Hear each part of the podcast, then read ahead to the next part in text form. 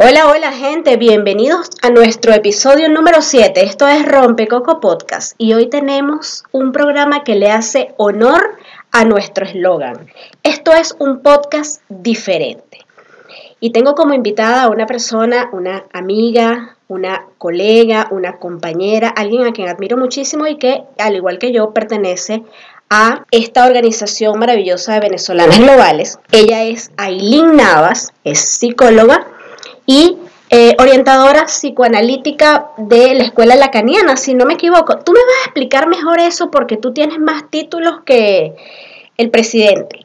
Entonces tú me vas a explicar un poquito mejor esa cosa. Bienvenida Aileen, este es tu podcast. Aquí vamos a conversar sobre muchas cosas, entre ellas sobre feminismo, vamos a hablar sobre psicología, vamos a hablar sobre comportamiento humano, así que el micrófono es tuyo. Muchas gracias, Linelín, gracias por invitarme. Estoy muy contenta de estar aquí contigo hoy. Y, bueno, me dio mucha risa lo que dijiste, que tengo más títulos que, que el presidente.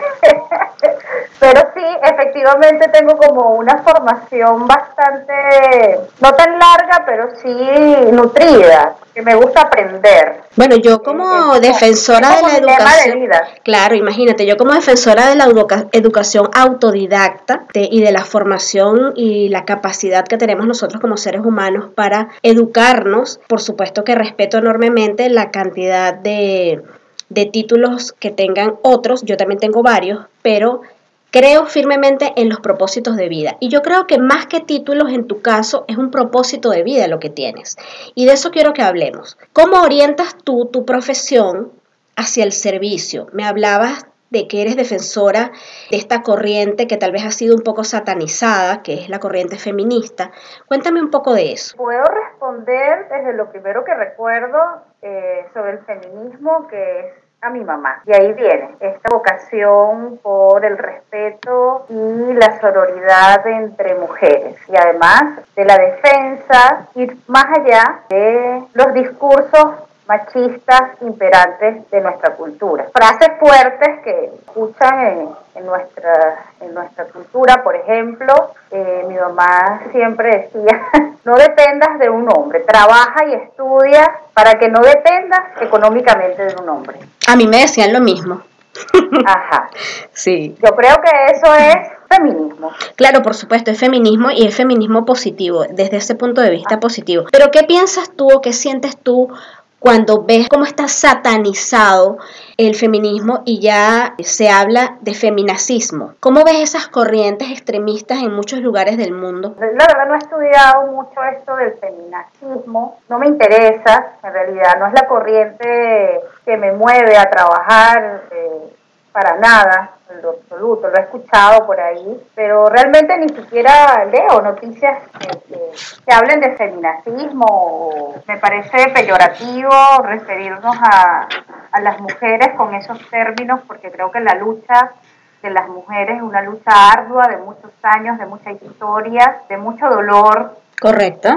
Y, respeto profundamente a cada mujer que lucha desde su dolor, desde, desde el lugar que puede, por defender sus derechos, a ser libre, a ser independiente, a ser respetada. Y con los recursos que tiene. Derechos. Porque no todas tienen los mismos recursos, no todas tienen el, el acceso a la información, no todas tienen las libertades que tal vez nosotras hemos tenido la bendición de tener. Entonces muchas luchan desde trincheras bastante difíciles y eso yo lo entiendo. Ahora fíjate, si lo orientamos desde el punto de vista del psicoanálisis o de la, o de la psicología, ¿cómo construirías tú un perfil? O sea, ¿qué sería para ti el perfil psicológico de una feminista? Mujeres que se preguntan por su feminidad, por ir más allá de la posición de qué es ser mujer o de la pregunta por ser mujer, es la pregunta por su feminidad. ¿Qué hay en mí de lo femenino? De eso que es mío. O sea, es muy particular es singular, es propio y no se parece a ninguna otra. Es como una huella digital. eso, como una huella digital, o sea, todas las mujeres somos como una huella digital, únicas e irrepetibles. Así es. Desde el psicoanálisis, esa es la orientación del feminismo. Desde la orientación psicoanalítica es una lucha o un resaltar lo singular que hay en cada una, una por una. Lo especial que tenemos por ser únicas, ¿ok? Femeninas, únicas, exacto, y empoderadas. Esa palabra que se ha puesto muy de moda en los últimos años y hablamos de empoderamiento femenino, este empoderamiento, eh, qué sé yo, a nivel de corporativo, por ejemplo, o a nivel empresarial. Fíjate que cuando este podcast nace, eh, comienza o, la intención primaria que teníamos al hacer este podcast era hablar sobre emprendimiento y sobre las diferentes corrientes del emprendimiento. Pero ¿qué pasa? Muchas personas me comienzan a decir, mira, yo quiero saber de tal tema, yo quiero que hables de educación, porque saben que tengo una relación muy estrecha como activista en contra del sistema educativo tradicional. Entonces comenzamos a hacer programas donde hablábamos de muchas cosas. Por ejemplo, hicimos dos programas de generaciones que fueron muy buenos, tuvieron muy buenas críticas. Y ahora estoy haciendo este programa contigo que, si se quiere, no iría dentro de la línea de lo que inicialmente era el podcast. Pero entonces cuando tú dices eso y me hablas de la singularidad de la mujer y siendo yo mujer, me atrevería a conversar contigo. Entonces el feminismo de alguna manera empodera para poder emprender. Una mujer que no está empoderada y no se siente lo suficientemente mujer, difícilmente se lanza a la aventura del emprendimiento, porque es una carrera contra viento y marea. Yo no sé si el término que preferiría usar yo sería empoderamiento, pero sí que la mujer tenga capacidad de poder darse cuenta que tiene habilidad, que tiene una fortaleza interna increíble para hacer lo que ella quiera hacer en su vida, ya sea emprender, trabajar en una empresa o tener familia incluso, porque hay mujeres que se sienten tan angustiadas, por ejemplo, y tan temerosas de hacer pareja, de tener familia o de tener hijos. Y trabajar lo femenino podría permitirles tener una vida más plena al respecto de su fortaleza y las habilidades que tiene para salir adelante por encima de cualquier cosa, incluso de la cultura, de su educación, de su historia, de su lugar de procedencia. Son cosas que no la limitan. Si pudiera trabajar o elaborar lo propio, lo, fuerte que es. Exacto, la autenticidad individual de cada quien, la, la propia característica. Ahora te pregunto algo, si hablamos de culturas, tocaste ese tema que es súper importante, puesto que nosotros como inmigrantes, tú tienes ya casi dos años, yo tengo un poco más de tres años en el Perú, ambas somos venezolanas y hemos pasado por este proceso de adaptación a una nueva cultura. Entonces te pregunto, ¿crees que influye muchísimo el tema cultural en el hecho de que las mujeres decidan tomar las riendas de su vida y mostrarle al mundo esa autenticidad o sientes que definitivamente es una necesidad individual? O sea, independientemente de que la mujer esté en la oportunidad o en el lugar adecuado, hay quien lo explota y quien no lo explota. O sea, eh, ¿cómo, ¿cómo funciona desde el punto de vista psicológico ese tema? Somos seres biopsicosociales, no somos seres alejados de nuestra cultura, somos seres del lenguaje. Entonces, si somos habladas y hemos sido habladas por otras y por otros como mujeres sumisas, dependientes, o la mujer es para el hogar, no, la mujer no trabaja, la mujer no es la mujer, la mujer, o sea, Todas esas cosas están cargadas en nuestro inconsciente y de alguna manera se pueden convertir en una limitante, pero una limitante a trabajar, a elaborar. Es decir, no es algo que, porque yo crecí en una cultura islámica o no sé, eh, o por ejemplo, eh, mismo ortodoxo o el, qué sé yo. Entonces yo no puedo en algún momento desarrollar mis habilidades o liberarme o salir de esa, de esa burbuja o de esa cristalidad de donde yo crecí, porque sí nos, nos, nos influye, nos afecta, tiene sus efectos en el lenguaje, tiene sus efectos en que la persona se sienta o no segura de sí misma, pero no es determinante, puede transformarse. O sea, no es determinante, puede cambiar, es decir, que no es determinante ese factor que puede cambiar y que definitivamente está en juego el que la mujer quiera. Entonces, estaríamos hablando de autoestima en ese caso. De fortalecer un poco el amor propio, identificar o preguntarte un poco quién eres, de dónde vienes, por qué eres así, por qué eres asado, por qué no eres de otra manera. Es un poco cuestionar la respuesta que tiene cada mujer a el concepto de ser mujer. Es decir, yo soy mujer, soy niña, entonces me visto de rosado. Correcto, me, encanta que toques ese punto, eh, Aileen. Fíjate algo. Y te voy a hablar por mí, ya que esto es así una conversación súper natural, como entre dos amigas, para que todas las demás personas que nos escuchan de repente se sientan identificados con esta conversación. Yo, y te hablo desde lo más profundo de mi corazón, yo soy cualquier cosa menos femenina. O sea, no me he visto de rosado. O sea, del concepto de, Correcto. de feminidad. Del concepto de feminidad que está culturalmente aceptado. O sea, yo soy cualquier cosa menos femenina. No me gusta vestirme de rosado, no me gusta el color rosado, no, no uso nada eh, de esas cosas así, tú sabes, super cute, kawaii, que normalmente a las chicas les encantan. Eh, por supuesto, eh, hay cosas que me gusta hacer, me encanta arreglarme mi cabello, me encanta maquillarme cuando voy a salir o, cuando, o a trabajar o una ocasión especial, pero no soy esa típica mujer, ¿sabes? Que parece una Barbie desde que se levanta hasta que se acuesta. Para nada, estoy muy lejos de serlo. El 90% de mi ropa es negra y soy hasta ordinaria, si se quiere, a nivel de trato, ¿no? Soy muy brusca y siempre he tenido muchos amigos varones más que mujeres. Mis amigas mujeres son contadas con los dedos de la mano. Entonces, Aquí es donde voy. Eso no me ha impedido a mí para nada lograr las cosas que he querido en la vida, emprender, tener una familia, tener hijos, tener una relación maravillosa con mis hijos, este, un matrimonio de más de 20 años. O sea, de alguna manera entro dentro del patrón de lo que se, se podría considerar una mujer que ha cumplido los estándares socialmente impuestos, ¿no?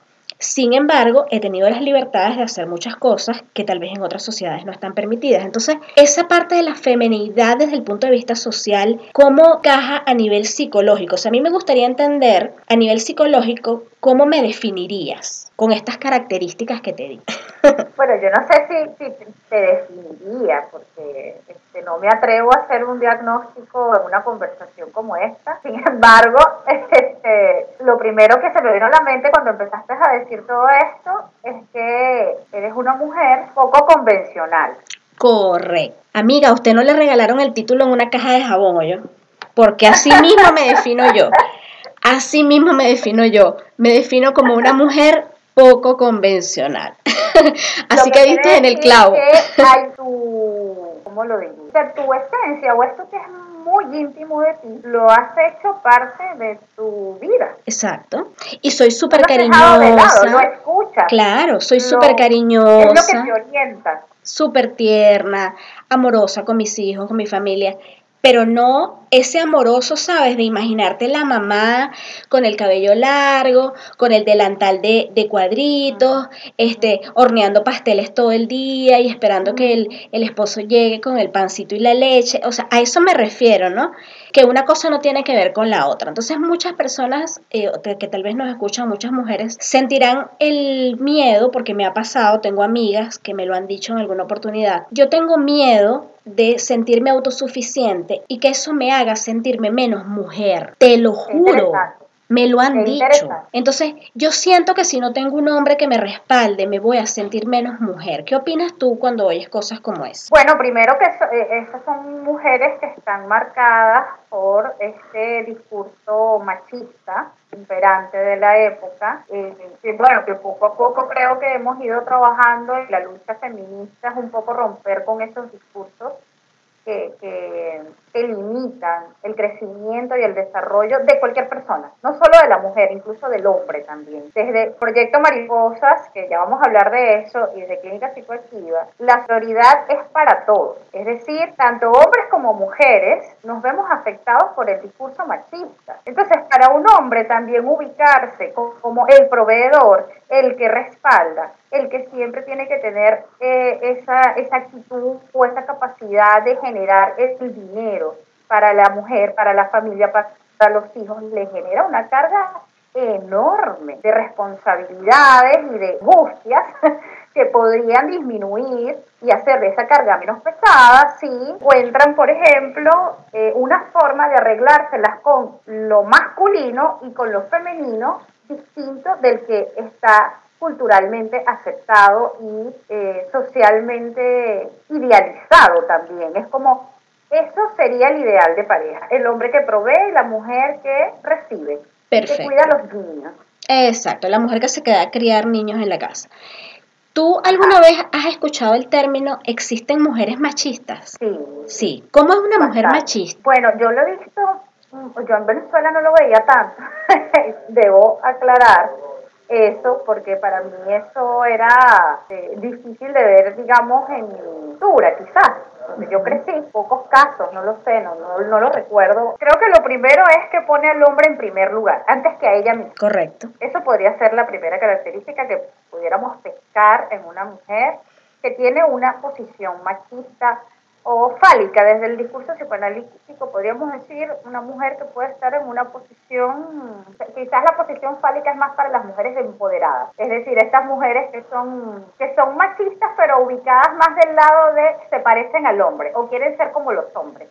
Así, ah, eso ya es otra cosa. Pero estas mujeres que son más de poner al hombre en primer lugar, es decir, el hombre es el que come primero, él es el que tiene la razón, eh, eh, hágale caso a su papá que él es el que o pídale permiso, por ejemplo, esto es mucho que lo ves en algunas mujeres, no, pídale permiso a su papá, ¿no? En algunas mujeres que tienen esta, esta forma de ver, ¿no? Esos hábitos. esos hábitos o esta forma de ver al hombre como el que impone, el, el que tiene la razón, la mujer no puede decir, no puede hablar eh, o dar su opinión sobre alguna cosa, que la última palabra siempre la tiene el hombre. Un poco podríamos decir que es, esas características. Ok, bien. No sé qué otras tú has pensado, se te ocurren o, Bueno, siempre he pensado eso, ¿no? Que una mujer machista es esa que siempre le sirve la, la comida primero al hombre y esas características que tú dices se acercan mucho a la realidad. Eh, tengo que pedirle permiso a mi esposo, eh, espérate que lo consulte con él. No se trata de que una mujer que se sienta lo suficientemente mujer no consulte las cosas con su esposo, sino es que no va a depender de esa última palabra la decisión que yo tome, sino simplemente es una cuestión de respeto a nivel de, de pareja, pero no se trata de que esté condicionada la respuesta ni la decisión por lo que el otro diga o no diga. O sea, hay mujeres que le piden permiso al hombre para pintarse el cabello. Así es. Entonces es una cosa que para mí escapa de, de mi realidad y que me parece algo absurdo. Ahora fíjate, Eileen, tú mencionaste algo que me llamó mucho la atención y que desde hace tiempo quiero saber de qué se trata y es lo del proyecto mariposa. Primero porque me encantan las mariposas, me parecen eh, unos animalitos maravillosos porque ellos pasan, nada más la forma en cómo nacen las mariposas ya es algo mágico, el, cómo ellos evolucionan, cómo pasan de, de, un, de un estado a otro. Entonces, ya por ahí las mariposas me encantan. Ese proceso de transformación que sufren, ¿no? Entonces, eso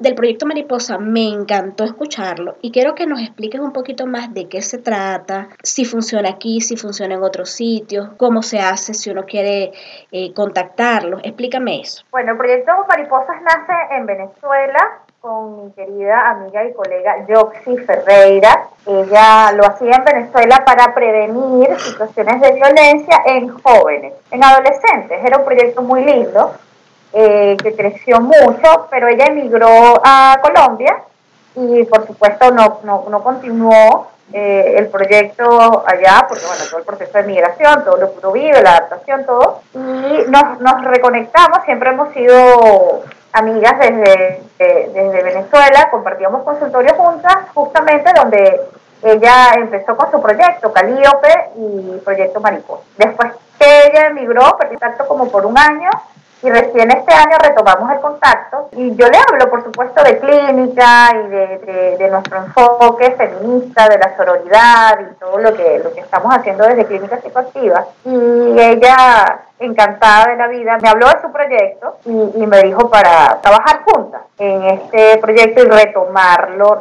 y transformarlo, renovarlo, hacer algo nuevo. Entonces este, nos montamos en eso, hicimos algunos slides para hablar del proyecto Mariposas, del vuelo de las mariposas, está en nuestra página de, de, Instagram, en, el IGTV, hablamos de sororidad, de feminismo, de, de respeto, de autoestima, de amor y de transformación que es lo más importante del proyecto Mariposa. Es la transformación y el poder atreverse a hacer algo nuevo, no quedarse con lo que ya hay. Entonces, son grupos terapéuticos eh, enfocados en fortalecer autoestima y, construcción de identidad o, transformación de la identidad de lo que yo soy como mujer eh, o lo que me he construido como mujer hasta ahora como concepto de ser mujer y lo que puede ser ahora que me estoy renovando o transformando la forma en cómo yo veo a las mujeres, a las otras, por eso van a ser grupos de apoyo en sororidad, porque no solamente es transformarme yo, sino también transformarme en comunión o en relación con otras. Perfecto. En redes. Entonces, Perfecto. Estos van a ser grupos terapéuticos que vamos a tener una vez a la semana, los días sábados. Ya les vamos a estar diciendo la fecha de, inicio, porque tenemos algunos, algunas cositas de administrativas todavía que arreglar. Pero ya, ya, lo, ya lo abrimos, ya tenemos el grupo y ya hay interesadas personas que están recibiendo información a través del grupo, un grupo de WhatsApp que hemos abierto. Nos falta es la fecha. Estamos con la fecha. Ya el día está. Bueno, listo, perfecto. Entonces ya sabemos que los días sábados vamos a tener este grupo de apoyo del proyecto Mariposas. Y eh, bueno, vamos a dejar en la descripción, cuando publiquemos este episodio del podcast, vamos a dejar allí los contactos para que entonces puedan hablar un poquito más con Aileen. Quienes estén interesadas, hay muchísimas personas que yo sé que necesitan esta información y se van a beneficiar de esto del proyecto Mariposa. Ok, hablamos ya de psicoanálisis un poquito y de cómo ve la psicología a las mujeres. Hablamos del proyecto Mariposa, ya me aclaraste la duda que yo tenía y sabía que esa palabra transformación tenía que estar metida ahí porque si algo tiene que ver con las mariposas es la transformación. Así es. Entonces resulta que toda esta conversa me provocó ganas de comerme un dulcito criollo. Y resulta que es que mi amiga Eileen también anda metiendo la cuchara de madera en ollas fabricando dulces criollos. Muchacha, hay algo que tú no estés haciendo, por favor. O sea, dime, dime algo que tú no hagas. Cuéntame cómo es ese proyecto de los dulces, a ver.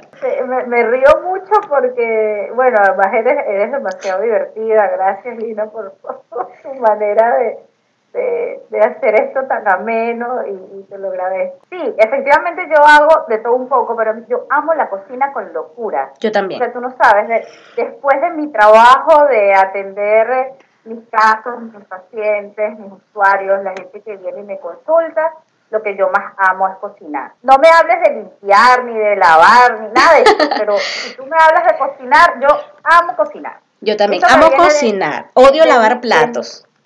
Ajá, no me gusta fregar. Eso es una, una, un acuerdo que tenemos entre mi esposo y yo. Yo cocino al friega, ya. Ok, muy bien. Así es.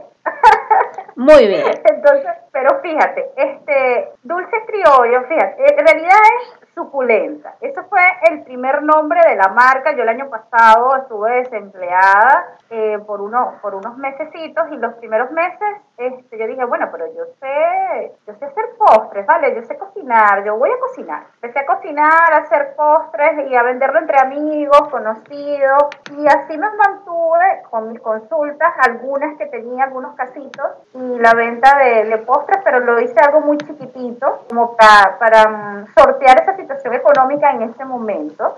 No era que yo este, en ese momento pensara en una marca o en un emprendimiento más grande, sino como que para resolver mi situación económica.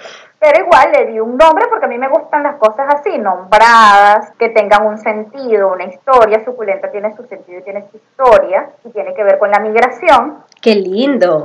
Sí, porque suculenta es estas plantitas que pueden sobrevivir en momentos y en ambientes muy áridos, sin agua. Sin agua ellas sobreviven y se mantienen y a pesar de eso no necesitan tantos cuidados, eso es lo, lo, que más me gusta de las suculentas y a pesar de eso están ahí floridas, hermosas y además de hecho cuando tienen menos agua, las suculentas eh, cambian de color y, y dan unos colores espectaculares es una cosa increíble. O sea, que las suculentas son unas plantitas resilientes, que ellas entre más apretada está la cosa, ellas están más bonitas y más, más, radiantes. Qué maravilla. Eh, Me encanta esa historia. Entonces, de ahí viene ese nombre y ese, o sea, es como en medio de esta situación difícil que yo estaba viviendo económica, suculenta me salva ese nombre me salva y me saca de esa situación difícil y empiezo a crear y a cocinar. Entonces, bueno, luego ya seguí con voces migrantes y otras cosas como, como te estaba contando. Y este año dije, bueno, yo tengo esta página y esta idea, puedo hacer, llegó la cuarentena, obviamente no estaba haciendo mucho y empecé a crear para la página. De las cosas que yo hice el año pasado, después un amigo quedó desempleado, un chef que amo con locura, que es mi amigo Juan, le hablé de la idea y le encantó y está conmigo cocinando y escribiendo. Además, él es escritor. Juan Salazar, tienes que invitarlo. Juan es un show. Ah, Juan es hermoso. Lo invitaremos entonces, Él es escritor, es chef, es eh, además creador audiovisual. Entonces la marca empieza a tener un poco más de forma hacia un proyecto más grande. Estamos creando eh, videos, o sea, material audiovisual, escritos, escritos que tienen que ver con nuestra historia y de dónde vienen nuestros dulces y nuestros sabores y, esta reunión familiar, escribimos en base a eso, remembrar todos esos recuerdos este, que tenemos como venezolanos y poder transmitir algo de nuestra cultura a través de los dulces criollos. Qué rico. Yo asumo que en algún momento vas a tener un canal de YouTube donde toda esa información va a estar ahí subida, donde vamos a poder ver todo el proceso de la elaboración.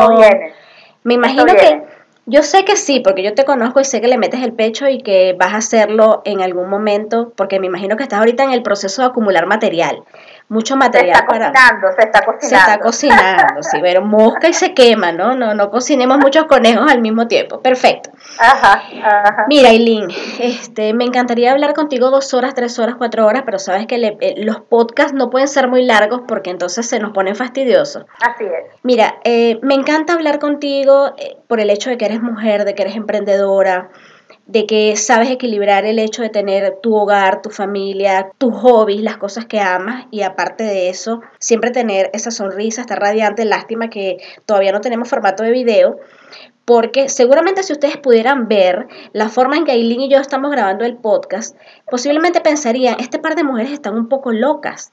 Ellas nos hablan de tantos proyectos y las dos parece que acabaran de salir de, de no sé dónde, de, una carrera de los 100 metros planos. Súper cansadas, despeinadas, sin maquillaje. Pero es súper enriquecedor para mí darme cuenta, y por eso hago la acotación de esto, que nosotros no necesitamos ni etiquetas, ni maquillajes, ni vestidos para poder mostrar lo que somos cuando realmente esa esencia es auténtica. Y conversar contigo me hizo sentir eso. me hizo, hermoso. Me hizo sentir. acabas de decir, pero demasiado bello.